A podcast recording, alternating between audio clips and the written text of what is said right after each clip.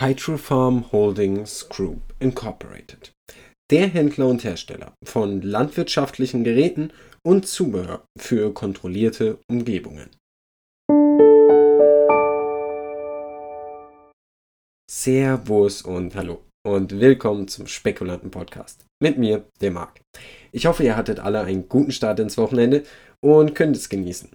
Also, die Gäste-Talks habe ich jetzt erstmal immer auf Anfangs der Woche geschoben. Nur, dass ihr Bescheid wisst. Aber mit Ausgangssperre und so weiter ist es wirklich am einfachsten, das am Wochenende aufzunehmen. Daher müsst ihr heute wohl erstmal mit mir Vorlieb nehmen. Und ich freue mich, euch heute ein neues Unternehmen vorstellen zu dürfen, denn diesmal handelt es sich um ein Unternehmen, das ich seit mehr als einem halben Jahr beobachte.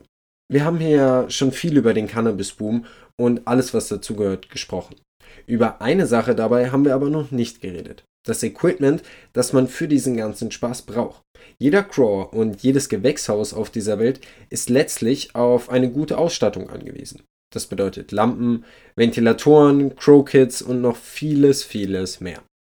Daher möchte ich euch heute Hydrofarm Holdings Group Incorporated vorstellen. Ein Börsengang aus dem Jahr 2020. Hydrofarm ist einer der führenden Vertreiber und Hersteller von landwirtschaftlichen Geräten. Seit mehr als 40 Jahren hilft das Unternehmen Landwirten in den USA und Kanada, den Anbau ihrer Pflanzen einfacher und produktiver zu gestalten. Dabei verfolgt das Unternehmen das Ziel, Gärtnern, Landwirten und Anbauern mit Produkten zu versorgen, die ihnen eine höhere Qualität, Effizienz, Konsistenz und Geschwindigkeit bei ihren Anbauprojekten versprechen. Wollen wir mal sehen, ob das bisher aufging. Hydrofarm hat sich bereits ein großes Netzwerk von über 2000 Großhandelskunden aufgebaut, mit denen sie hauptsächlich über den hauseigenen E-Commerce-Marktplatz in Verbindung stehen. Der übrigens in wirklich so gut wie jeder Sprache verfügbar ist. Ziemlich interessant. Dort lässt sich das komplette Produktsortiment mit über 5000 Artikeln finden.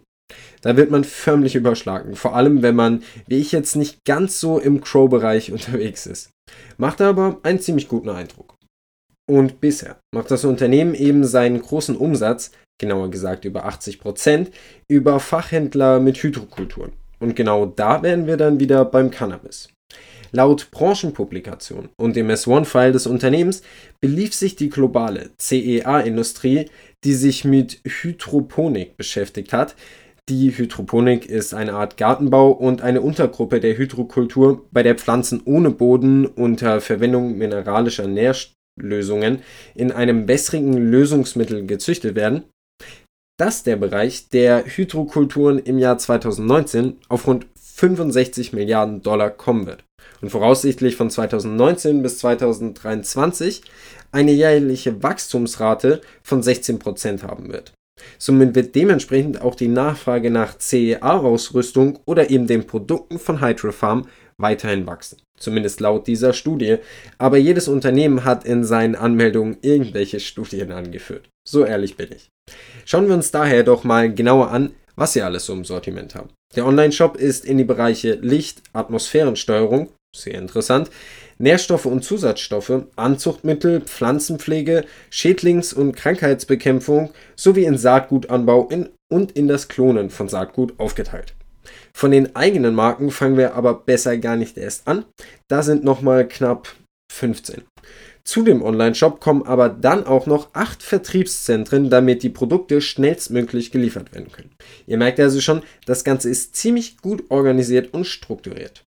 So, Normalerweise erzähle ich euch dann ja jetzt noch ein bisschen was übers Management. Aber ich muss ganz ehrlich sagen, da gibt es heute nichts wirklich so Spannendes. Also die Firma wird von CEO William Toller geleitet. Dieser war zuvor bei Hostess Brands Incorporated, einem Lebensmittel- und Getränkehersteller, beschäftigt. Unterstützt wird er von Präsident Terence Fitch, der seit 1994, ganze 18 Jahre, im Senior Management von Coca-Cola verbrachte. Und zum Schluss hätten wir dann noch CFO B. John Lindemann, der bereits CFO bei Calavo Growers war, einem der weltweit führenden Unternehmen der Avocado-Branche. Das war es dann aber auch im Großen und Ganzen zum Management. Wie sehen denn die Zahlen aus? Naja, ich sag mal so.